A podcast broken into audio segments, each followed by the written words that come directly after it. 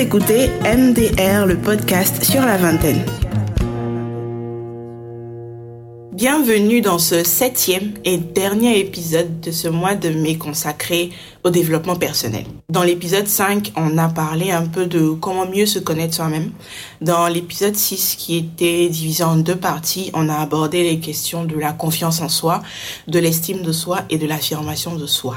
Et donc aujourd'hui, je reçois encore Daryl Fakambi pour qu'on parle ensemble des peurs. Bienvenue Daryl. Merci. Bon, aujourd'hui, tu vas pas te représenter encore. Je pense Ouais. que on te connaît déjà. Mhm. Merci beaucoup. Daryl Fakambi, 42 ans. Sémiologue. Oui, c'est tout ça. Ça, c'est important. Sémiologue. Sémiologue, c'est important. Comme j'ai dit, on va parler des peurs. Je crois pendant que j'écrivais le journal de Ramadan, je sais plus si c'était vers la fin ou quand, il y a quelqu'un qui m'a écrit en fait pour me dire euh, qu'il avait en quelque sorte enfin qui se demandait, voilà, pourquoi quand certaines personnes gagnent de l'argent ou accèdent à des postes de pouvoir, elles deviennent méconnaissables en fait. Elles deviennent généralement méchantes, égoïstes et tout ça. Et qu'il avait peur, lui, de se retrouver dans cette situation-là un jour. Donc je me suis dit, ah, ce serait intéressant qu'on parle de nos plus grandes peurs. Parce que parfois, on n'a pas assez de, on n'a pas de safe space où les exprimer, en fait, parce qu'on a peur peut-être que les gens ne comprennent pas, qu'ils nous jugent et tout ça. Donc euh, voilà, c'est le sujet du jour. Et puis, je pense qu'on va commencer un peu par définir la peur, ce que c'est, pourquoi elle est là et tout ça. D'accord. Alors, la peur, c'est un sujet qui est, qui est très abordé. hein. Il y a beaucoup de personnes qui, qui expliquent la peur, comment sortir de la peur, comment vaincre la peur. La première chose que je veux dire, c'est que à chaque fois qu'on essaie de vaincre la peur, on n'y arrivera jamais. Pourquoi? Parce que la nature même de ce qu'on appelle la peur ne peut pas être vaincue. La peur, c'est ce qui nous permet de nous défendre. Si tout de suite on lance un serpent, tu vas avoir peur, tu vas fuir. Donc c'est quelque chose de naturel. Donc ne plus avoir peur, c'est ne plus être un humain. C'est littéralement dire en fait que la biologie ne fonctionne plus.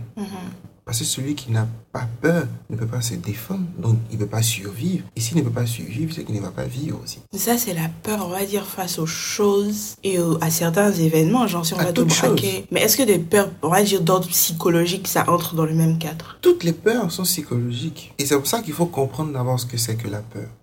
Voici la définition de la peur. La peur, c'est une projection dans le futur du fait que l'objet, la personne ou l'événement que je suis en train d'imaginer là, va me créer plus de problèmes que de solutions. Plus de désavantages que d'avantages. Un exemple, le serpent. On prend le serpent, on le jette dans une salle. On fait entrer un individu lambda. Il passe par la fenêtre pendant qu'il fait 53 kilos.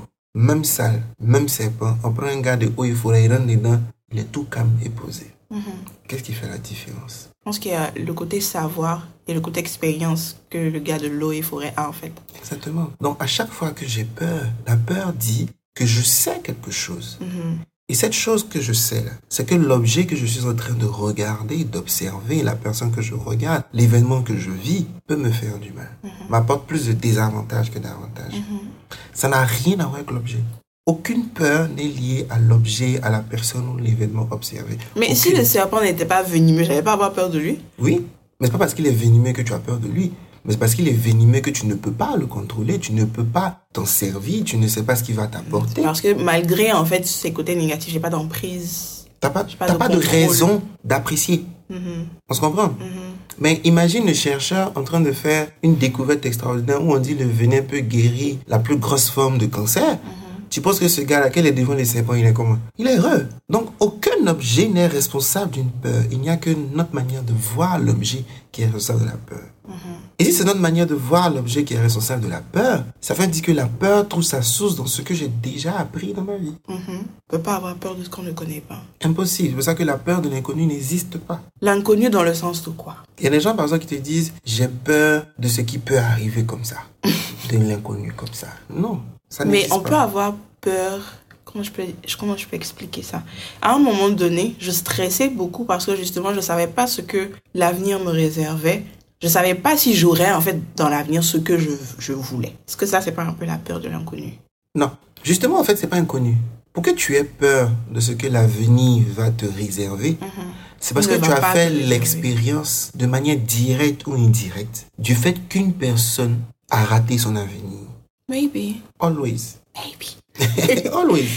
Euh, ok, d'accord. Ou alors, c'est que tu as vécu un échec que tu as extrapolé. C'est pour ça que ça devient une projection. Mhm. À chaque fois qu'on a peur, la peur se formalise à partir de ce qu'on a déjà vécu. Par exemple, quelqu'un va te dire, j'ai peur de tomber amoureux. Pourquoi la personne a peur de tomber amoureux? Parce qu'elle a vécu des expériences amoureuses qu'elle n'a pas envie de revivre. Ou alors elle a vu ça autour d'elle. Elle a vu ça autour d'elle. Mm. J'ai peur d'échouer. Parce que tu as vu l'échec. Mhm. Toute peur trouve son origine dans une expérience vécue de manière directe ou indirecte. En fait, ce que je voulais dire, c'est que du coup, on comprend que parfois, on prend nos peurs, généralement même directement de nos parents, Oui. à, à travers ce qu'ils ont vécu, ce qu'ils ont fait ou qu'ils n'ont pas fait, Ouais. et tout ça. Ce qu'on va faire maintenant, c'est que j'ai reçu des audios de trois personnes. Donc, on va écouter ces trois personnes nous expliquer leurs peurs et puis on va en discuter. Ok. Donc, la première personne, c'est Bethany. Bonjour, je m'appelle Bethany, j'ai 26 ans et ma plus grande peur, c'est la mort. À chaque fois que je le dis, tout le monde me regarde comme ça, genre. Mais j'ai vraiment, je suis terrifiée à l'idée de mourir et plus particulièrement, je suis terrifiée à l'idée de mourir avant d'avoir accompli ce pourquoi je suis sur la terre, avant d'avoir, d'avoir vraiment. Je pense, je pense savoir ce pourquoi je suis sur terre. Je pense savoir ce que, ce à quoi je suis destinée. Je pense. En tout cas, voilà. Et donc, j'ai peur de mourir avant de l'avoir accompli, ça. Et, et ça, c'est, c'est, c'est très paradoxal à vivre parce que autant ça peut être un moteur certains jours de ouais, mais tu sais pas quand tu vas mourir et tu sais que tu dois faire ceci, cela, ceci, cela. Donc, fais-le maintenant. Autant ça peut être un, un moteur pour vivre dans l'instant, autant ça peut être très, très bouffant parce que au-delà de ce que de ce que je dois faire, au-delà de ce que je- de ce à quoi je pense être destinée, j'ai beaucoup de passion. J'aime j'aime voyager, j'aime lire, j'aime écrire, j'aime cuisiner et tout. Et donc ou j'aime même regarder la télévision, j'aime faire du sport. Donc par exemple, je peux être en train de regarder un film aujourd'hui et après je vais terminer le film et je vais m'asseoir, je vais me dire mais attends en fait tu viens de passer deux heures devant la télé en train de regarder un film alors que tu aurais pu utiliser ces deux heures-là pour faire telle, telle, telle chose. Et du coup, je commence à pleurer. Ou parfois, au milieu de la nuit, je me réveille angoissée, je commence à pleurer, je suis stressée, je déprime parce que je n'avance pas assez vite, parce que j'ai l'impression que mon temps se réduit. Pendant, il y a eu certaines années où à mon anniversaire, je pleurais parce que je sentais que mon temps sur la terre se réduisait et que je n'avais pas avancé, que c'est horrible à vivre en fait, c'est horrible. Et donc, euh, et donc voilà. Donc voilà la peur de Bethany. J'ai déjà entendu certaines personnes dire qu'elles avaient peur de mourir, mais je pensais plus que c'était parce qu'elles ne savaient pas comment ça allait se passer, ça c'est un, et puis qu'est-ce qui allait arriver après. Mais son expérience, elle, c'est la première fois que j'entends quelque chose comme ça. Qu'est-ce que tu en penses? Alors, c'est c'est particulier. Mhm. Euh, pas parce que son histoire est particulière, mais c'est d'abord me... Toutes nos peurs, on les raconte d'une certaine manière. Elle dit, j'ai peur de mourir. Mais en fait, elle n'a pas peur de mourir. Pour dire que tu as peur de mourir, c'est que tu fais d'abord une course contre le temps. Mhm. J'ai vraiment eu cette impression aussi. On se comprend? Mhm. À chaque fois qu'on dit, j'ai peur de mourir, c'est que tu fais une course contre le temps. Mhm. Et si tu fais une course contre le temps, c'est parce que tu te dis que tu as beaucoup de choses à faire. Mhm. Et généralement, quand tu te dis que tu as beaucoup de choses à faire, c'est parce qu'en réalité, tu n'as rien à faire. Je que je comprends un peu, mais je suis pas sûre. Ok. Mhm. Ce qui se passe chez Bethany, c'est que Bethany veut accomplir beaucoup de choses Mhm. pour faire plaisir à. Tu penses?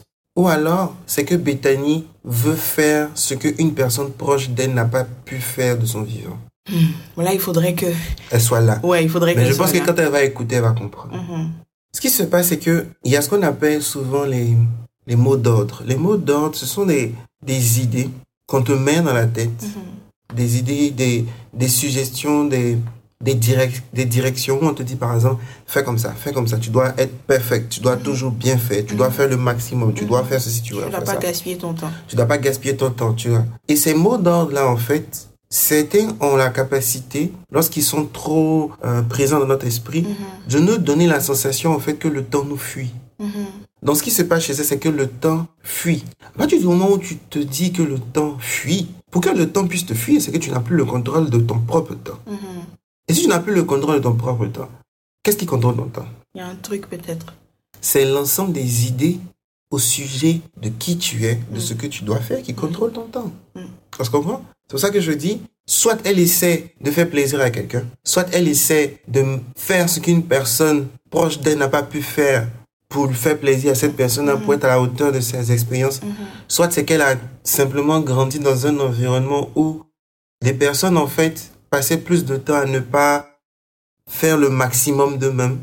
Et, eux, et elle veut sortir, se démarquer de cet environnement-là en essayant de faire le maximum. Mais en réalité, elle a construit sa vision d'elle-même. Et c'est pour ça que j'aime bien le mot, elle a dit, je pense savoir ma mission. À aucun moment, tu ne peux savoir ta mission et avoir le mot je pense. C'est impossible. Quand ta mission est claire, il n'y a pas de je pense. À partir du moment où il y a un doute, c'est que c'est pas ta mission. On se comprend? Et deuxième élément très intéressant, c'est qu'elle broie la procrastination. Yeah. Elle commence à dire, j'aime regarder la télévision. Mhm.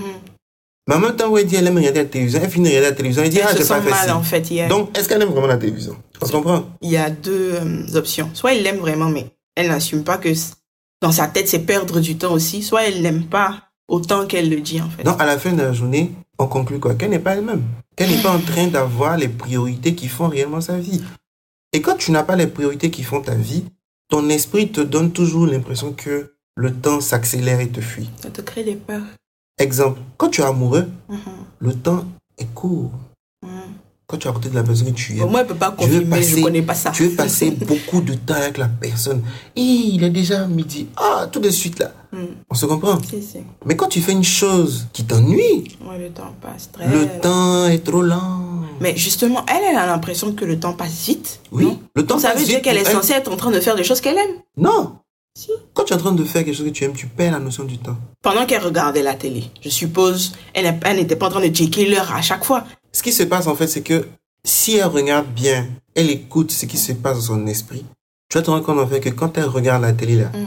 elle est soit en hyper absorption ou bien elle regarde la télé sans regarder. Mm. C'est que il y a des gens qui regardent la télévision, ils sont absorbés. C'est que c'est comme si le monde se coupe pas, pas, pas. Mm. C'est quatre, on se comprend Mhm. C'est une hyper absorption. C'est pour dire en fait que tu es tellement impliqué dedans émotionnellement parce que ta base est volatile en fait. Mm. Donc il y a le truc à paf, ça te ça t'attrape. Ou alors tu es juste trop extérieur. Mhm. Et le fait de ne pas trouver cet équilibre-là dans l'instant T, ça prouve simplement en fait que il y a cette base-là. Donc il faut en fait que Bethany, elle a voulu le dire dans l'audio, mais elle est passée juste à côté. Elle dit j'aime voyager, j'aime écrire, Mhm, j'aime faire du sport. j'aime faire du sport et tout. Mais je ne crois pas que ces journées se résument à ça. Donc à la fin de la journée, c'est pas que Bethany a peur de mourir, mais c'est que Bethany a peur de ne pas faire le maximum avec le temps qu'elle a. Mhm. Et elle a peur de ne pas faire le maximum avec le temps qu'elle a parce qu'elle n'est justement pas en train de faire ce qui est important pour elle. Yeah, je pense que si elle était focus sur ça, elle... Et si elle n'est pas en train de faire ce qui est important pour elle, c'est parce qu'elle fait ces choses-là, soit par imitation, soit par comparaison, soit pour faire plaisir à quelqu'un. Ok. Bon, anyway, Bethany, la page Facebook Floria Séminaire est là pour toi. Tu pourras aller débattre de ça avec lui. Je pense qu'à la fin de la journée, c'est en discutant tous les deux, peut-être que vous saurez mieux comment. Et puis, peut-être que son expérience à elle va permettre d'aider ceux qui se retrouvent dans cette peur Mhm. Du coup, aussi. avec son, son expérience à elle, je vais élaborer un peu plus sur la nature de la peur. Vas-y. Scientifiquement, Mhm. que ce soit un bouddhiste, que ce soit un musulman, que ce soit un chrétien, un être qui est en train de prier Mhm. produit une fréquence de 7 Hertz minimum. Et cette fréquence-là, ton corps et ton esprit ne peuvent pas produire de la peur à cette fréquence. C'est les fréquences qu'on obtient souvent quand on est hyper calme. Mhm, Tu peux pas être hyper calme et avoir Et peur. avoir peur, ouais. Donc, à aucun moment, tu ne peux être en train de faire quelque chose qui t'inspire, qui te plaît, et ressentir simultanément la peur. Mhm. C'est des émotions qui ne se ressentent pas simultanément, parce que ce sont sur deux fréquences différentes. Donc, basiquement, toute peur est un indicateur que je ne suis pas en train de faire ce qui me plaît réellement, que je n'ai pas une approche stratégique claire, minutieuse, ce que je veux faire. L'autre élément que je veux ajouter et qu'il faut que les gens comprennent, c'est exactement ça, c'est que la peur est la plus grande amie de l'humain. La peur t'indique le prochain territoire à conquérir dans ta propre vie. Mhm. La peur te dit là où tu n'as pas de maîtrise. La peur te dit là où tu n'as pas de contrôle. La peur te dit là où tu penses que tu n'as pas suffisamment de valeur pour y être. Mhm. Donc la peur est une boussole. C'est pour ça que je dis, on ne vainc jamais les peurs, on danse avec la peur. La peur, c'est une amie, il faut danser avec elle. Et quand tu danses avec elle, te dit, ok, allons dans ce sens, allons dans ce sens. Mm. Et au fur et à mesure qu'on observe sa peur, qu'on questionne sa peur, on sent le soulagement à l'intérieur de soi-même. Mm. C'est vrai que les gens, comme tu dis souvent, les gens ne doutent jamais de leurs doutes et ils doutent jamais de leur peur aussi, en fait. Et quand tu commences à te dire, pourquoi est-ce que j'ai peur? Qu'est-ce que je ressens à, ce, à cet instant-là? Qu'est-ce qui fait que cet objet-là me donne la peur. Une fois que tu commences à regarder, à ressentir la peur, et non à fuir la peur, comme on le dit partout, les gens disent fuir la peur, la peur est nocive, la peur est nocive. Mais tous ceux qui essaient de fuir la peur, trois jours après, ils sont encore plus apeurés qu'avant. Parce qu'on ne fuit pas la peur, parce qu'elle est créée par ton cerveau. Ton cerveau crée la peur pour dire l'espace qui est là, la personne qui est là, l'objet qui est là. Je n'arrive pas à le cerner, je n'arrive pas à le comprendre. Dans ta zone de confort. Je suis hors de quelque chose qui, Mm. que qui est une nouvelle expérience, en fait. C'est normal. Donc, je suis pas en train de fuir. Au contraire, si j'ai peur, c'est que je suis en train d'évoluer. C'est, je pense que l'une des choses qui est le plus compliquée quand on parle de ce genre de sujet-là, c'est d'arriver justement à déconstruire, en fait, tout ce qu'on pensait savoir et, et la façon dont on voyait les choses. Mhm. Donc, ok. On va passer à Oroba maintenant. D'accord. Bonjour, je suis Adama, j'ai 22 ans et je veux vous parler d'une de mes peurs. Alors, j'ai très très très peur d'échouer professionnellement. Quand je dis échouer professionnellement, en fait, c'est que demain, quand j'aurai un travail, ça serait de ne pas assurer au poste où je serai. Euh, pas que je m'en sens moins capable, mais c'est juste que Très souvent, je suis mes capacités en fait ou bien mes compétences se voient bloquées par le stress ou bien par l'envie de vouloir trop bien faire. Et c'est une peur en fait parce que j'y pense très souvent, ce qui fait que je stresse beaucoup plus par rapport à par rapport à quand ça va arriver. Et euh, du coup, je me dis ça ça serait vraiment catastrophique que d'arriver et puis de ne pas pouvoir répondre aux attentes du poste où on sera. J'ai déjà eu à effectuer des stages. Les stages sont dans l'ensemble bien passés. Mais il y a des fois, par exemple, où on m'avait mis sur des missions et que j'avais pas réussi à remplir ces missions-là. Parce que dans le fond, je voulais tellement bien faire qu'au final, je me retrouvais à ne pas bien faire. Donc ça fait que c'est un truc qui m'a beaucoup affecté au point de devenir une de mes peurs en fait. Je me dis toujours, est-ce que demain quand je vais commencer à travailler, je vais assurer? Alors comment j'arrive à travailler là-dessus? Ben je me dis que la seule chose qui pourra m'aider là-dessus, c'est de profondément travailler sur ça, notamment euh, le stress, pour ne pas que ça bloque mes compétences et mes capacités. Et puis aussi d'apprendre un peu plus chaque jour, de sorte à être vraiment calé pour que même si j'ai peur, même si je suis stressée, pour arriver à pouvoir me surpasser et donner le meilleur de moi-même. C'est vrai que j'ai peur, mais à côté, je me dis, quand je serai face à ça, faudrait que j'arrive à me surpasser, j'arrive à aller au-delà de ça.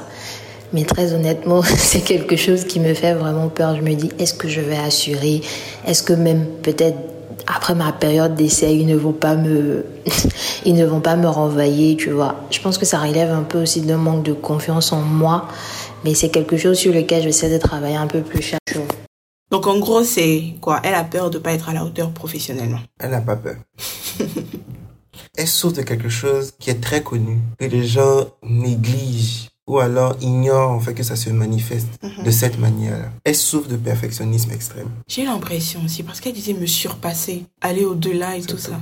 Et le perfectionnisme extrême a pour symptômes physiologiques le stress, l'hypertension, les troubles digestifs. Compliqué ces histoires-là. Je me suis jamais considérée comme perfectionniste. Je pense pas que j'ai déjà été. Mais c'est vrai que je suis toujours en train de questionner la valeur ou en tout cas le caractère abouti de ce que je suis en train de faire, tu vois. Parce que euh, quand j'étais à l'école, mes parents pour me booster en fait me disaient tout le temps il faut être au-dessus de la moyenne. Bien, Il faut être au-dessus de la moyenne. Du Non. coup, je me suis toujours dit que la moyenne c'est pas assez en fait. exactement. Donc à chaque fois que j'ai été dans la moyenne, c'est comme au bac. Ça, c'était, c'est la plus grosse démonstration de cette histoire de, il faut être au-dessus de la moyenne. C'est-à-dire que moi, Sakina, je me suis dit, au bac, si j'ai pas mi- minimum mention, bien c'est que j'ai échoué. C'était ça dans ma tête, sans que je ne le formule, c'était ça dans ma tête. Donc j'arrive, j'arrive au bac, ça faisait, j'y pense aujourd'hui, ça me fait toujours mal, mais ça me fait rigoler en même temps. On arrive, on fait candidat approché. Ça cite toutes les mentions bien. Ta camarade n'est pas dedans. Je me suis jeté au sol. Je me suis, il a commencé à pleurer. En même temps, dès qu'on est rentré dans la catégorie, assez bien, ils ont dit mon nom. Mais tout ça, c'était pas mon problème. J'ai pleuré derrière, j'ai pleuré toutes les larmes de mon encore. Je disais que j'avais mal à la gorge. j'avais Ma camarade était avec moi. Elle était encore, elle passait maintenant qu'elle passe en terminale. Elle avait peur. Elle dit, mais ça qui n'a aucun problème. J'ai pleuré. Ma soeur est venue me trouver au centre. Là, j'étais assise par terre, pleine de sable. Je pleurais. Elle a eu peur. Elle pensé que j'ai pas eu. Et donc, elle demandé à mon amie, on dit, non, si, elle a eu, elle a eu mention à ses pieds et tout. Donc là, je me calme. Parce que je me dis, peut-être que tu en fais un peu trop. Peut-être que, on va savoir, on va aller prendre euh, la collante. C'est là que la fête va se gâter. Donc, je vais prendre ma collante. Dans le regard, ma collante, imagine, 279 points. Un point. Et finira. J'ai pleuré toute la journée jusqu'à arriver à 17h chez ma maman. Maman m'a dit, mais il y a quoi? Tu as bien travaillé, nous on est fiers de toi. J'ai dit non. Un point. One. Non, ça m'a trop fait mal. Et puis quand j'ai vu ma collante, j'ai vu mes notes en Ouais, c'était philo. Et puis, histoire, un jour, je me suis dit, mais j'ai merdé, en fait. En fait, j'avais pris certaines choses pour acquis. J'avais tellement bossé, tellement bossé qu'à un moment donné, je me suis dit, oh, c'est bon. C'est bon, en fait. Non, c'est ton histoire en fait. Euh, Adama va très bien le comprendre parce que c'est similaire. Mm. C'est vraiment en fait, ça c'est un exemple parfait de mot d'ordre.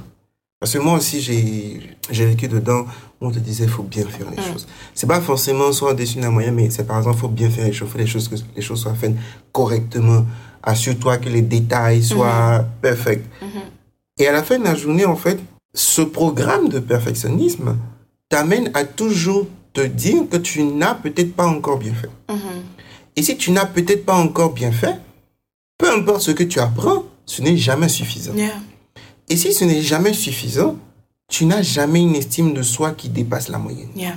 Et si tu n'as pas une estime de soi qui dépasse la moyenne, conséquence dans l'ensemble des domaines de ta vie, tu, Adama pourra le, le- le confirmer ou pas, c'est que elle rejette très souvent les meilleures choses qui puissent lui arriver. Parce qu'il y a toujours cette idée qui dit, tu n'as pas encore la connaissance pour ça. Tu n'as pas encore la douceur pour ça. Tu n'as pas encore la sympathie pour ça.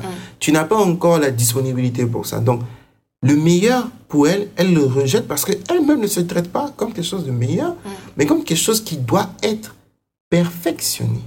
Et conséquence, j'ai peur d'échouer. Donc la peur n'est pas la source. La peur est une expression. C'est une projection dans le futur du fait que je ne suis pas en train de bien faire. La peur n'est jamais une cause. La façon dont on l'a exprimé, pour elle, la cause, c'est le stress. Même le stress, là, c'est une expression corporelle. Yeah. La cause, c'est l'idée qui dit je ne suis pas à la hauteur. Yeah. C'est l'idée qui dit je dois toujours bien faire. Et tant que cette idée est dans sa tête, elle va avoir différentes peurs. Elle a dit c'est l'une de mes peurs. Yeah. C'est normal. Cette idée-là génère des peurs dans tous les domaines de la vie. Tu as peur de ne pas être à la hauteur de ton copain, tu as peur de ne pas être à la hauteur professionnellement, tu as peur de ne pas pouvoir être productif, tu as peur de ne pas pouvoir être euh, la bonne personne pour tes amis, tu as peur de ne pas bien faire les choses devant le divin. Tu as... En fait, tu es juste pas à la hauteur de tout. Yeah. On se comprend? Yeah. T'es juste pas à la hauteur de tout et ça va prendre différentes expressions. Ça va amplifier en fait la peur à mesure en fait que tu cumules des expériences qui ne montrent pas que tes efforts payent. Donc, je fais des efforts qui sont censés apporter du perfectionnisme. Si c'est abouti, normalement ça se passe bien, mais ça se passe pas bien. Résultat, je sais plus quoi faire. Yeah. Si je sais plus quoi faire, bam, peur. Donc la base en fait de ce qu'elle exprime, c'est un perfectionnisme extrême. Elle est dans une elle est dans un perfectionnisme extrême. Je dis extrême parce que à partir du moment où elle a, elle a dit c'est l'une de mes peurs, j'ai compris en fait que ce perfectionnisme a généré des, des, des couches de peur en fait. Et s'il y a des couches de peur en fait, ça commence à devenir extrême. Et ce qui est intéressant, c'est que projection dans le futur, c'est- tellement simple. Il faut que j'apprenne plus, il faut que je fasse plus, il faut que je surpasse. À partir du moment où il faut que je surpasse, c'est que je vais jamais y arriver. Ok, d'accord. Passons à la troisième personne. D'accord. C'est Mohamed. Bonjour, je m'appelle Mohamed Eliman Touré. Je suis dans ma 31e année. Et ma plus grande peur, ou la principale, parce que je pense que nos peurs sont en fonction du moment, mais je pense euh, qu'il y a toujours une principale. La principale pour moi, c'est de ne pas oublier les conseils et les recommandations de mon père. Alors pourquoi? Quand votre père constate que dans votre, dans votre entourage, certaines personnes, certains de vos amis de votre génération, ça donne une course effrénée d'acquisition de biens, peu importe la manière, et qu'un bon soyeux demande à vous parler, vous demande vos soucis, vous demande ce qu'il ne va pas. Et là, il se rend bien compte que vous êtes dans, dans une lutte, en fait, pour ne pas faire comme les autres. Et là, il se met à vous parler de ses expériences de vie, de ses erreurs, des choses qu'il n'a jamais eu à dire à quelqu'un. Et vous conseille de mettre euh, certaines priorités dans la vie plus que d'autres, parce que ça ne sert à rien de se presser. Je vous conseille de mettre la foi au premier plan, de cultiver le travail, la rigueur, l'honnêteté, la patience et surtout de ne pas oublier ce que vous êtes. Ne pas oublier l'éducation que vous avez reçue, quelles que soient les difficultés qui vont se présenter à vous. Et plein de choses dans ce sens-là encore. Et là, ça, c'est ma principale peur. Parce que dans la vie, on peut arriver à un certain moment donné et on peut oublier en fait tout ce qu'on nous a appris. Ben, pas forcément tout, ne serait-ce qu'une chose et puis on peut être euh, dans la perdition. Donc je pense que si jamais j'oubliais ne serait-ce qu'un seul de ces conseils ou de ces recommandations, je pense que je serai plus la personne euh, dont il sera toujours fier, comme aujourd'hui. C'était la peur de, de Mohamed. En général, ce que moi j'entends, c'est j'ai peur de décevoir mes parents, en fait. Mhm. Et je me demande si c'est différent de ce que lui il dit. Mhm. C'est C'est différent. différent. Mhm. Euh, ce que je vais dire va pas plaire à Mohamed, mais c'est mon travail. Et j'espère que les personnes qui vont vraiment écouter ça vont prêter attention, quitte à bisser. À partir du moment où on est vraiment plus soi-même, la peur s'amplifie pour nous dire reviens au centre. À partir du moment où on est plus soi-même, la peur en fait c'est l'expression en termes de futur, c'est-à-dire de ce qui peut arriver. Mhm. La peur c'est ce qui peut arriver. Mais ce qui est déjà arrivé, c'est ce qu'on appelle la culpabilité. Mhm. Culpabilité et peur sont les deux faces de la peur. Le déséquilibre émotionnel qui est à la base là. Mhm. Dans le futur, quand on le projette dans le futur, ça s'appelle la peur. Mhm. Déséquilibre émotionnel, en fait, quand il est dans le passé, ça s'appelle la culpabilité.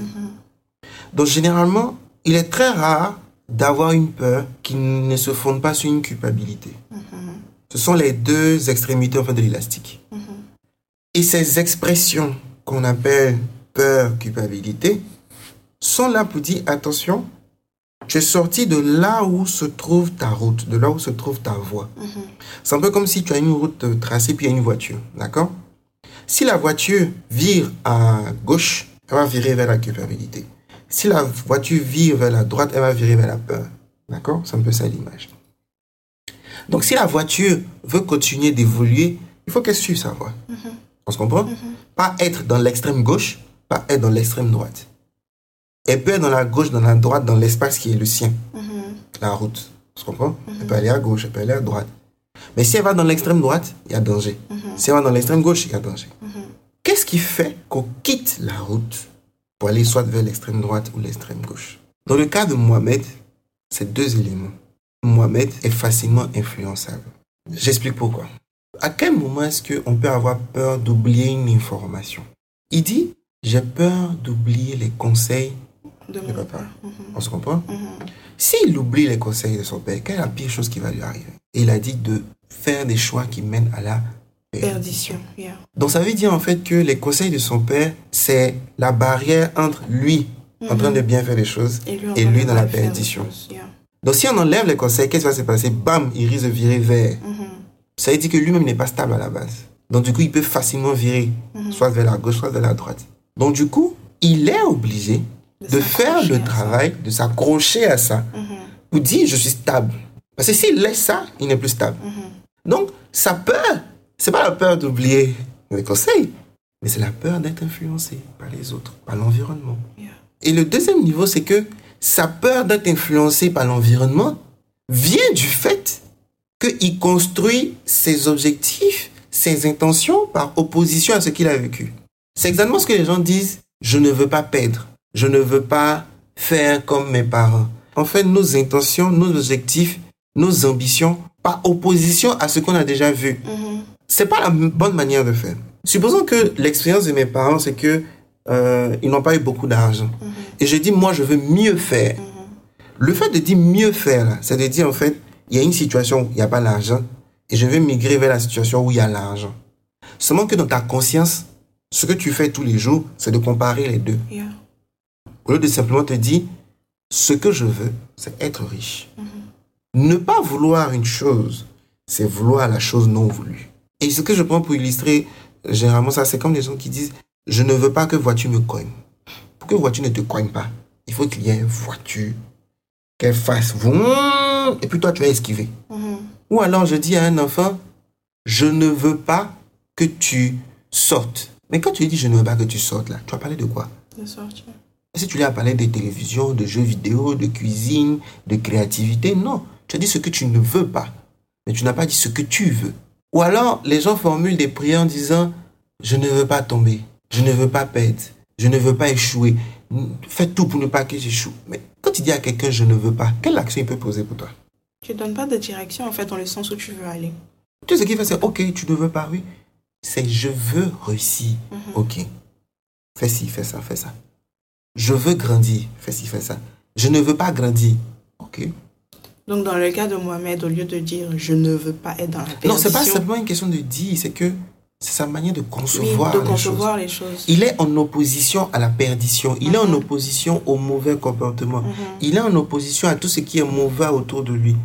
Regarde ce que tu veux et non ce que tu ne veux pas. Et concentre-toi sur ça, en fait. Premier, premier niveau. Et deuxième niveau, il faut qu'il comprenne comment est-ce qu'il est devenu une personne influençable parce qu'il est autour de lui. Et c'est exactement la même chose des personnes qui disent, qui parlent tout le temps de pervers narcissiques. À quel moment est-ce que vous investissez 90% de votre temps, énergie pour parler de ce que vous ne voulez pas qui s'appelle le pervers narcissique? Parce que tu es en état de défense. Yeah. Pourquoi tu es en état de défense? Parce que tu penses que tu n'es pas suffi, tu n'as pas suffisamment d'énergie, de force Pour résister, pour s'il y en a résister un dans ta s'il y en a un dans ta vie. Yeah. Donc la seule chose que tu dis en réalité, c'est je suis influençable.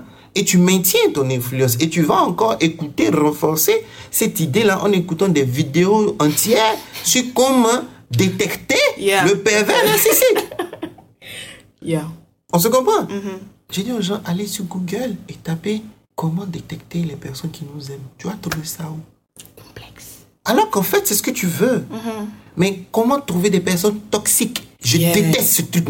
Franchement, détecter des personnes toxiques. Et puis même dans ce truc-là, on est très souvent en train de se dire, ça c'est sur Twitter que je vois ça beaucoup, c'est-à-dire que quand tu arrêtes de parler à quelqu'un, oui, Dieu enlève les gens toxiques de ma vie, qu'est-ce qui prouve que c'est pas toi-même la personne toxique en fait? En fait, démontrons. de- Toxique 1 dans ta vie, toxique 2, toxique Toujours, toxique et toi, il y a les toxiques dans ta Tu vie. les supprimes. tu changes de pays. Toxique 1, toxique 2, toxique 3. C'est Tu changes de continent. Toxique 1, toxique 2. quoi. Ça, À la fin de la journée, il reste qui? Quel est le facteur commun? C'est toi. Mais en fait, tu identifies des personnes toxiques. Pourquoi? Parce que j'ai peur d'avoir mal. Pourquoi tu as peur d'avoir mal? Parce qu'on ne t'a jamais appris à te regarder toi-même avec les yeux de l'intelligence qui t'a créé. Bloqué. on va pas aller trop loin. On va revenir euh, sur le sujet de la peur. On a parlé de Bernie, enfin Bethany qui avait peur de mourir. On a parlé de Oro qui avait peur d'échouer en fait. Et puis on a parlé de Mohamed qui avait peur de tomber dans la perdition en oubliant les conseils de son père. On va parler de moi maintenant. Je veux pas débattre avec toi, je veux juste les exposer. J'en ai deux. Mais la deuxième, en fait, elle est venue ces dernières années. La première, déjà, c'est que j'ai peur de me mentir à moi-même au sujet de ma foi. Ok. J'ai peur de ne pas être en train de faire les choses pour les bonnes raisons. Et parfois, en fait, tu sais, le courant parle beaucoup des hypocrites.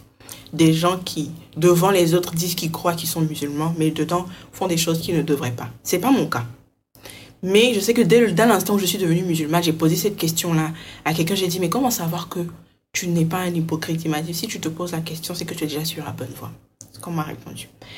Et du coup, pendant le mois de Ramadan, je sais qu'une fois, je faisais mes prières. Et puis, je me suis imaginé, en fait, c'est-à-dire au jour de la rétribution devant Dieu. Et puis, il me disait, genre, mais en fait, tu n'as pas fait tout ça pour moi. Tu vois Tu n'as pas fait tout ça pour les bonnes raisons et tout. Donc, je ne sais pas quoi faire de toi. Alors, c'est like, comment est-ce que je sais si mes intentions sont bonnes, en fait? Si mes actions sont basées sur, si je suis pas en train de juste chercher à être rassurée, tu vois, dans la spiritualité? Donc, il y a vraiment ce truc-là de me dire que je suis en train de faire des efforts, je suis en train de donner. C'est pas vraiment qu'au quotidien, ces efforts me pèsent, mais j'ai peur d'être en train de les faire pour les mauvaises raisons. Parce que je me dis, je vais passer à côté d'une belle expérience si je trouve la bonne raison pour laquelle je l'ai fait, tu vois. Je sais pas si tu veux commenter sur ça avant qu'on passe à la seconde. Non, passe à la seconde. La seconde peur, c'est par rapport aux enfants. Ok. C'est par rapport aux enfants. J'ai toujours voulu des enfants. Je raconte souvent cette anecdote là où j'ai dit, une fois j'étais en, en classe de quatrième, pendant le cours de maths, je me suis retrouvée en train de bercer ma trousse. J'ai pas compris ce qui se passait. En quatrième. Je te jure. J'ai pris ma- j'avais 11 ans en quatrième en plus. J'ai pris ma trousse et j'ai commencé à la bercer. Et toute la classe, Poupée Babia, tu n'avais pas aussi. toute la classe me regardait. Le prof m'a dit, je sais que tu es pressé, hein, mais suis mon cours. Après, tu auras le temps de penser à ça. C'était pour te dire à quel point j'ai toujours voulu des enfants. Sauf que ces derniers temps, pas ces derniers, ça peut faire deux ans, un an, deux ans. Quand je m'imagine en train de donner la vie, et genre mes premiers instants avec mon bébé, quelque chose me dit que je vais faire, c'est-à-dire qu'au moins un baby blues, au plus une dépression postpartum. D'accord. Je m'imagine. C'est-à-dire que quand tu t'imagines avec ton bébé les premiers jours, les gens imaginent l'émerveillement de découvrir ce petit. Non, moi je me dis, je, je me dis, tu, tu vas faire une dépression parce que ça va apporter trop de bouleversements en même temps dans ta vie. Moi, je prends vraiment. C'est-à-dire que le, quand on dit changement là, je mets un orteil, après je mets deux, après je mets trois jusqu'à sauter dedans. Donc, je me dis, le bébé, c'est trop de choses qui viennent en même temps. Et surtout que j'ai une histoire avec la dépression, que j'ai une histoire avec l'anxiété et tout ça. Et que je suis très sensible à mes hormones quand j'ai mes règles et tout. Je me dis, non, ça, ça c'est sûr que c'est un truc qui va m'arriver en fait. Donc c'est les deux, à dire les deux principales comme Mohamed a dit. Ok. Les deux sont liés. Je savais que tu allais dire ça. Les deux sont liés, pas dans, dans leur manière de s'exprimer, mais plutôt dans la réponse qui résout les deux, euh, les deux points. Donc le premier point, c'est est-ce que je suis en train de bien faire? Moi, euh, de confession chrétienne à la base, suis quelqu'un en fait qui adore les religions en général. Donc, euh, j'explore les religions dans le but de trouver ce qu'il y a de commun enfin dans les religions. Et la question que je veux poser, c'est si Allah attend quelque chose de toi, quel est le mot qui pourrait résumer l'ensemble des attentes, des idées, des principes, des valeurs que Allah veut t'inculquer? Faire le bien et s'éloigner du mal. Faire le bien et s'éloigner du mal. C'est exactement ça qui crée le problème. J'ai pas terminé le Coran, j'ai plutôt feuilleté et, et lu des, des, des, des- des personnes très érudites qui commentaient le Coran et tout. Mais il y a une chose que j'ai trouvé intéressante qu'on trouve dans toutes les religions. La conception de notre divin, que ce soit euh, de manière qu'on on lui donne une forme en bois, on lui donne un éléphant, on lui donne en forme de croix ou à travers un, un- un espace particulier. C'est une chose, donner de l'amour à l'autre. Simple. Je crois pas. Maintenant, de donner de l'amour à l'autre, il y a maintenant comment est-ce que nous les humains, nous décidons que donner de l'amour doit s'exprimer. On se comprend? Et quand on prend cette notion de donner de l'amour doit s'exprimer, il y a deux manières de le faire. La première manière dit, tu es déjà de l'amour et tu ne fais que donner ce que tu es. La deuxième manière dit, tu es de l'amour et fais attention à ce qu'on ne t'arrache pas à ton amour. Toutes les religions se structurent sur ces deux éléments-là. Mais en fait, moi, mon truc, je doute de mes propres intentions. Je sais pas, pendant le ramadan, je crois à cause du journal, j'étais obligée en fait d'être beaucoup plus présente dans ce que je faisais au quotidien pour trouver quelque chose à dire aux gens, quelque chose d'intéressant à dire aux gens. Du coup, quand je me retrouvais en train de prier, de faire mes prières de nuit, en train de faire mes zikrs, en train d'apprendre le Coran, je me disais, mais Sakina, est-ce que tu es en train de faire ça juste pour pouvoir raconter aux gens après? Ou bien est-ce que tu es en train de faire ça parce que tu as vraiment envie de le faire en fait? Tu vois? Je sais pas si c'est le fait d'avoir euh, euh, décidé de faire ce challenge de journal qui a créé tout ce questionnement-là, mais c'est vraiment la question que je me posais à tel point qu'il y a certaines actions dont j'ai décidé de ne pas parler parce que je me disais, je veux pas pervertir ça en fait en le partageant avec les autres. Ça doit rester entre lui et moi. Et maintenant, la suite de mon truc, c'est que à la base, on a donné de l'amour, d'accord? La première expression, c'est tu es amour, tu donnes ton amour. La deuxième expression dit tu es amour, protège ton amour. La deuxième, apprends l'amour aux gens en faisant de la peur un ennemi de l'amour. La première expression, apprends l'amour aux gens en montrant aux gens en fait que la peur n'existe pas en tant qu'ennemi de l'amour, mais que l'amour est ce qui peut donner forme à la peur, vie à la peur. Là, il ne te suit pas du tout. Ok. Il y a simplement deux formes d'expression de la peur. Mhm. La peur d'avoir ce que tu ne veux pas Mhm. et la peur de perdre ce que tu veux. Mhm. Ce sont les deux formes de peur. Si on apprend à un enfant en lui disant, écoute, je t'aime beaucoup, mais fais attention à ne pas perdre l'amour que je te donne, qu'est-ce qu'il comprend? Tu dois faire attention à ses actes. Maintenant, j'apprends à un autre enfant, je t'aime, ce sera ainsi aujourd'hui, demain et après-demain. Qu'est-ce qu'il comprend? Qu'il est libre d'explorer, en fait, parce que l'amour lui est garanti. On se comprend Dans le premier, je lui apprends la séparation. Je lui apprends le doute. Mhm. Je lui apprends la méfiance. Mhm. Je lui apprends le stress. Je lui apprends à protéger. On se comprend? Dans le deuxième, je lui dis, peu importe ce que tu vas faire demain ou après-demain, l'amour là, tu es ça et tu seras ça et ça ne finit jamais. Ok, je comprends que ça, c'est le cas de, par exemple, l'amour du divin, comme tu dis pour nous. Exactement. Je comprends. Et maintenant, ce qui se passe dans notre vie, c'est que si on est dans le premier cas, on, se, on doute toujours de est-ce que ce que je fais, c'est pour l'autre, c'est pour moi ou c'est pour lui Parce qu'on ne fait pas un. Mm. Parce que notre amour est en mode protection. Parce que notre amour n'est pas global. Parce que notre amour est limité par la peur. Pourquoi? La question que je te posais, c'est pourquoi c'est pas les deux? C'est-à-dire? tu l'as fait Mhm. pour toi et pour eux. Pourquoi Yeah. ça devrait s'opposer? En fait, comme tu dis, le deuxième, le premier élément de mon talia, c'est social. Mhm. Ça veut dire que le moment où je suis le plus heureuse quand j'apprends quelque chose, quand je fais quelque chose, quand je le partage avec les autres. Mais enfin, je, je pense que quelque part, j'ai du mal à accepter que j'ai besoin de partager ça avec les autres pour que ça ait de, pas que ça ait de la valeur pour moi, mais que ce soit, l'expérience soit aboutie, en fait. Je pense Ok. que c'est ça que j'ai du mal à accepter. Ça, c'est ça que je dis, la réponse, c'est que l'amour est la meilleure chose que Allah voudrait que tu donnes à quelqu'un. Yeah. La seule question que tu dois te poser chaque jour, c'est que ferait l'amour à cet instant T dans cette situation? Comment puis-je aujourd'hui exprimer une meilleure version d'amour de moi-même? Ok, d'accord. Et à partir de moi, en fait, on se pose ce genre de questions. Et je crois que tu es en train de le ressentir.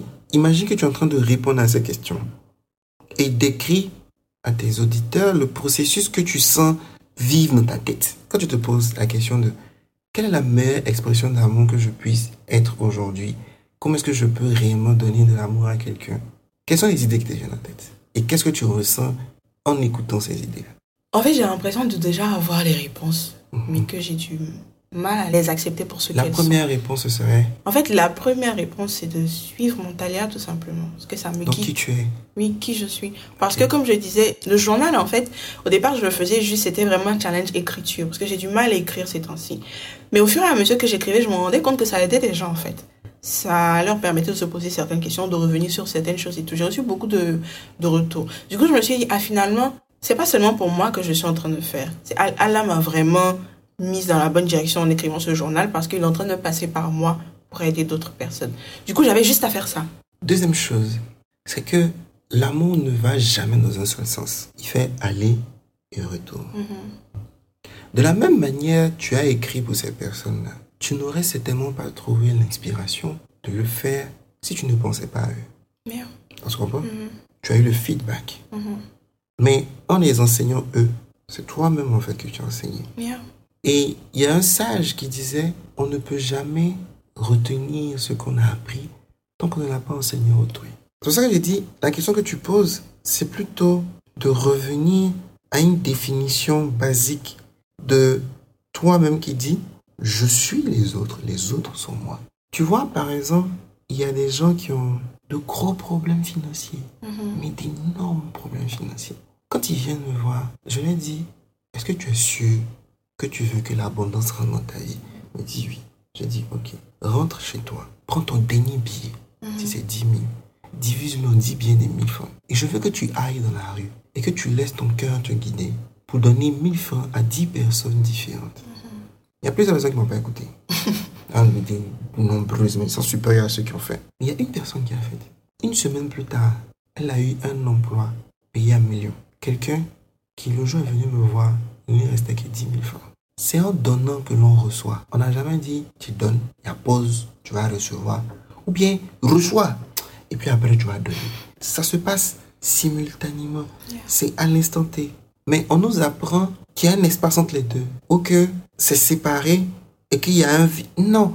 La définition pour moi de, de Dieu, de Jéhovah, de Allah, tout c'est omniprésent, omnipotent, omniscient. Donc il n'y a aucun endroit où je puisse être où il n'est pas. Il n'y a aucune chose à laquelle je, ne- je ne peux penser qu'il ne sache pas. Il n'y a aucune chose que je pense qu'on peut faire que lui ne peut pas faire ou qu'on ne peut pas faire que lui ne peut pas. Yeah. Et à un moment, je dois me poser la question de est-ce que je considère que ce divin, que Allah et Jéhovah, il est extérieur à moi ou bien il est en moi? S'il est en moi, je me poser d'autres questions de s'il est extérieur à moi. S'il est en moi, je ne peux pas me définir par mon passé. Je ne peux pas dire, comme j'ai un antécédent de dépression, c'est fort probable qu'il y en ait devant. Ça voudra dire que j'ai réduit sa conscience, sa capacité, son amour pour moi. C'est ce que ça veut dire en fait. Yeah. Il se dit bien. C'est- Ces histoires de peur, là, on est rentré dedans. Mais en fait, la peur, là, comme on a dit dès le départ, c'est ce que tu sais. On dit l'ignorance, c'est le plus grand mal. Mais en fait, la vraie ignorance, c'est de savoir des choses qui ne sont pas vraies. C'est pas plus ce que tu n'as pas appris, mais c'est ce que tu as appris qui est faux, qui est la vraie ignorance. Et la chose qu'on nous a apprise qui est fondamentalement fausse, c'est de croire qu'il peut y avoir une séparation entre nous et un être qui crée des milliards d'humains, qui crée l'univers, qui crée les étoiles. Il ne peut pas avoir de séparation. Il n'y a que dans ma conscience que je peux imaginer qu'on est séparés. Yeah. Et cet être supérieur-là, il a empêché les humains de faire une seule et unique chose. Il y a une seule chose que Allah, Jéhovah, a empêché les humains de faire. Une seule et unique chose. Tu ne peux jamais pouvoir t'imaginer inexistant. C'est la seule chose que tu ne peux pas faire. Toi, en train de t'imaginer que tu n'existes pas. C'est impossible à imaginer. On va lancer un défi aux auditeurs. Imagine que tu n'existes pas. Ferme tes yeux, imagine que tu, tu ne peux pas. C'est la seule chose qui t'a empêché de faire. Parce que si tu n'existes pas, ça veut dire que lui n'existe pas. Ah, mais pause là. là. On est allé trop loin. Attends, attends, attends. Attends, attends, attends. Stop, stop. Et si tu refuses? C'est pas que je refuse, mais je veux dire, on, est déjà. On est à combien de minutes? Non, mais Je pense il a reste deux minutes. hein. Il te reste deux minutes, Et puis Coco. il est fini. hein. Il n'y a pas fait plus. Hein. Non, non. En fait, euh, je pense qu'on a répondu à beaucoup de, on va dire, de- d'interrogations autour du sujet de la peur. Maintenant, ce que j'aimerais te demander, c'est est-ce que selon toi, il y a euh, peut-être pas tout, tout un processus, mais où est-ce qu'on peut commencer en fait? Pour Comme tu sortir dis, de la on- peur. pour sortir de la peur. Déjà, on a tous peur de quelque chose. Moi, j'ai peur de ne pas pouvoir parler un jour. Tu es, je pense que tu dois être l'un des êtres les plus bizarres que j'ai jamais connu de ma vie. Ok, donc on a tous peur de quelque chose. Je vais t'expliquer pourquoi j'ai peur de ne pas pouvoir parler. Mhm. C'est très con et c'est très simple. Comme je t'ai dit, la voiture elle est sur la route, non? Mm. Il y a la gauche, il y a la droite là, et puis il y a la gauche. Si tu es sur ta route, ta peur, c'est que ta voiture s'arrête. Si tu es hors de ta route, ta peur, c'est que ta voiture se frasse quelque part ou aille cogner quelque chose. Est-ce qu'on comprend Moi, il y a longtemps que j'ai décidé d'être sur ma route et que rien de rien, aucun être humain ne peut m'empêcher d'être sur ma route. Sur ma route là, la métaphore à la voiture, c'est qu'elle s'arrête. Moi, la métaphore pour moi, c'est que je ne puisse plus pouvoir enseigner un jour. Yeah. Parce que c'est la chose qui m'inspire le plus. Mais en dehors de parler, il y a d'autres choses que tu peux utiliser? I love à l'écrit? Non, tu peux, tu peux enseigner à l'écrit, tu peux enseigner. J'ai plus de joie à parler qu'à écrire. Ouais, ok, je comprends, je comprends. On se comprend? Hmm. J'ai plus d'inspiration à parler qu'à écrire. Donc toi, ta peur, en fait, est directement liée à ce que tu vas accomplir, ce que, enfin, c'est une peur chose qui te plaît le plus. À partir du moment où tu es centré sur toi-même, Voilà, ta c'est ça, en peur, fait. c'est de ne pas être, c'est d'être décentré. Yeah. Ok, je comprends. Donc, par où est-ce qu'on commence?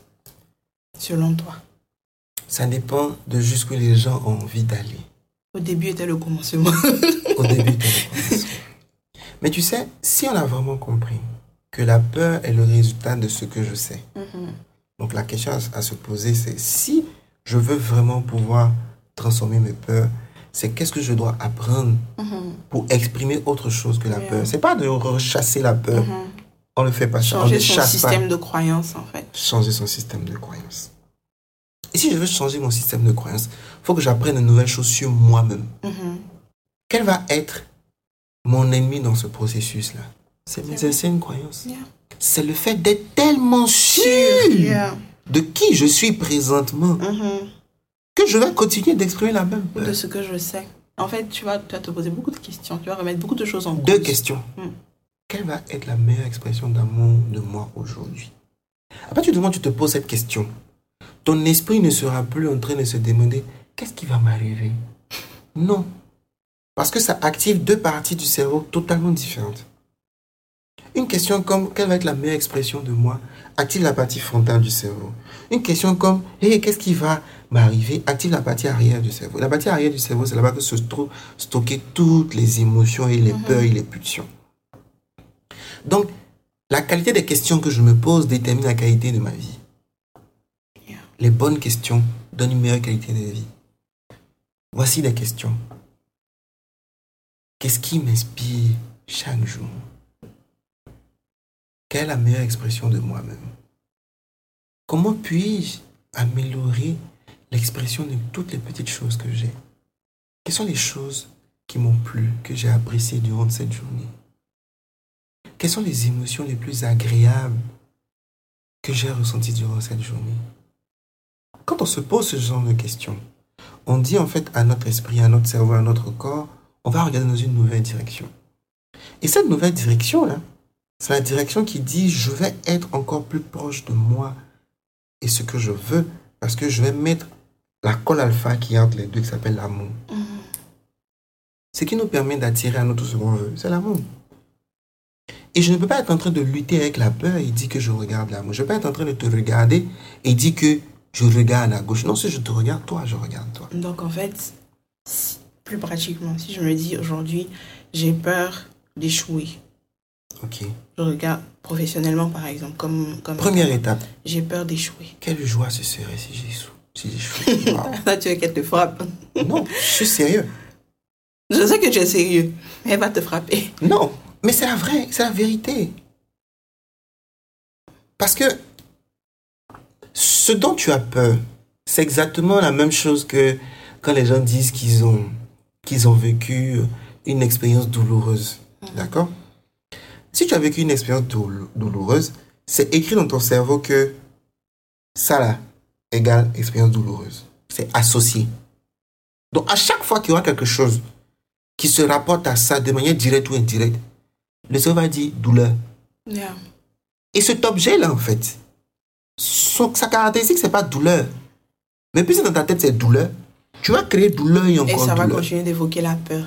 Donc, en fait, c'est de changer ce que tu attaches à l'échec. heureux d'échouer. Mais littéralement. Et ça ramène encore une fois à la définition de la peur. La peur est une projection dans le futur du fait que j'aurai plus de désavantages que d'avantages. Yeah. Donc si je ne veux plus avoir peur, il faut que j'ai autant d'avantages Que de désavantages. Yeah. C'est si magnifique de Ça sera compliqué, mais je pense que yeah, c'est faisable. Si j'échoue aujourd'hui, j'aurais appris ce qui ne marche pas. Mhm. Si je sais ce qui ne marche pas, j'aurais non seulement compris ce qui marche, mais j'aurais encore plus. C'est que j'aurais la mécanique qui permet de savoir ce qui marche. On va peut-être demander aux gens de faire ça comme un petit challenge ou un petit exercice. Prenez votre plus grande peur et vous essayez de trouver des avantages à cette, à peur, en fait, à Et la réalisation l'instant de cette peur. Ton cerveau va faire, tu vas avoir une expérience de pouf. C'est que quand tu le fais, quand tu l'as déjà fait, Yeah. quand tu es vraiment en train de mettre l'équilibre sur quelque chose que tu n'aimes pas, que tu n'apprécies pas, tu sens un plouf dans ta tête. Et si on te demande même de te souvenir de la chose que tu n'aimes pas, tu peux pas la trouver dans ton cerveau. Parce qu'on a désassocié en fait des choses dans ton cerveau. Yeah. Je comprends. Donc chaque jour, comme par exemple celle qui disait la nuit, c'est Adama donc qui disait la nuit qu'elle se réveille. C'est Bethany. C'est Bethany. Bethany qui disait qu'elle se fait les, les cauchemars. C'est lorsque la nuit en fait les les associations se renforcent. C'est ça le cauchemar en fait. Ok. Quand une association se renforce la nuit parce que tu avant de te coucher, Tu as pensé à ça. tu as pensé à ça, donc du coup, la- l'association se renforce. L'association se renforce en produisant en fait des images durant ta nuit qui renforcent en fait le truc. Et tu fais cauchemar. Dans le cauchemar, c'est simplement la suite pendant ton sommeil de l'expérience de peur en fait que tu faisais quand tu t'es réveillé. Mhm. C'est ça le cauchemar. Ok. Ok, d'accord. On se comprend? Donc, première étape, appréciez vos peurs, dansez à vos peurs. Vous avez peur d'une chose, asseyez-vous. Première question. Quelle est la plus belle chose que je puisse tirer de cette peur? Qu'est-ce que ça va m'apprendre? Deuxième question. Quelle est l'opportunité qui se trouve derrière cette peur? Il faut insister. Parce qu'on a plus de raisons d'avoir peur que de savoir remercier les choses profondément. Donc ton esprit ne va pas trouver tout de suite. Mhm. Tu t'es dit, si la peur de choix est une opportunité pour moi, ce sera une opportunité pour moi de, de, de, de, de, de. Au fur et à mesure que tu vas écrire, tu vas sentir la peur la descendre comme ça derrière de l'eau. Et qu'est-ce qui va se passer? La vie va t'apprendre à avoir de nouvelles peurs. C'est un cycle. Et les mêmes choses que tu pensais avoir résolues, un matin, tu vas te rendre compte en fait qu'il y a une couche plus infime, plus précise dedans, là, dont tu as peur maintenant. Le next level de ta vie. Ok, d'accord. J'espère que ça va servir à tout le monde. Je sais que moi, je vais le faire en tout cas. Pour mes deux peurs et pour toutes les petites qui suivent. Faites ça en marchant, vous vous levez le matin. Allez chercher des problèmes. Je dis aux gens, aimez les problèmes. Il faut libérer la vie des gens. Comment ça, donc aller chercher les problèmes? Oui, parce que plus vite, et c'est encore plus valable pour tous ceux qui sont entrepreneurs, l'entrepreneur qui n'a pas d'échec n'y arrivera jamais. Ce sont les échecs qui font l'entrepreneur. Ce n'est pas les succès. Les meilleures expériences, demandez à tous les entrepreneurs, les personnes qui sont vraiment en train de vivre une enrichissante expérience d'entrepreneuriat, les meilleures expériences sont les échecs. C'est là où c'était doux. Parce que quand tu as fini d'accomplir, là, ça ne te donne jamais autant de sensations que quand tu es en train de- d'échouer. Moi, choses avec des personnes qui sont très avancées. La chose qu'elles te racontent depuis leur visage est illuminé, là, c'est comme ils ont tapé pour tout. Parce que le comeback après. Love your bullshit. Aimez vos bullshit. Ok, d'accord. Bon, je pense qu'on a un peu tout dit.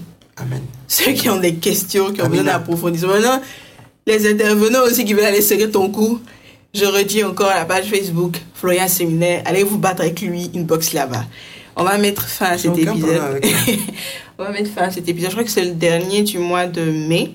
On va Ah oui. essayer de voir si les gens nous envoient des questions, si tu reçois des questions, si je reçois des questions, si on peut encore se retrouver pour répondre à ces Qu'ils questions. qu'ils envoient le maximum de questions. Bien parce sur que- le développement personnel, Oui, sur euh, tout. C'est ce sur quoi je peux répondre Yeah. parce que j'ai été trop présente dans ta vie. Il faut que je quitte ta vie un peu, au moins Voilà. pour 3 à 4 mois. Voilà, voilà. Donc, c'est la dernière occasion. Je lance un appel. le haut Posez-. Posez vos questions. Ok, donc posez vos Si questions. on a 3000 questions, je vais répondre aux 3000 questions. Iki, tu vas faire ça. Après ça, vous si n'allez plus m'attraper. Je dois aller chercher d'autres personnes pour changer leur vie. D'accord, ok. Donc, Donc, je suis fatigué de vous. on va mettre fin à l'épisode. Je crois qu'on a fait plus d'une heure. Cette fois-ci, là, on va pas couper. Vous allez écouter ça comme ça. Vous écoutez vous mettez pause, allez faire du sport, vous venez écouter. Donc, euh, on va mettre fin à l'épisode. J'espère vraiment qu'il vous sera utile. Et comme on l'a dit, n'hésitez pas à nous envoyer vos questions, soit sur la page de Daryl Floria Séminaire, soit sur la mienne, les défis de Sakina. On essaiera de se retrouver encore la semaine prochaine pour répondre à ces questions-là, avant d'entrer dans le mois de juin. Donc euh, voilà, je vous retrouve la semaine prochaine pour un nouvel épisode. Et d'ici là, portez-vous bien. Merci Daryl. I love you. Aïe.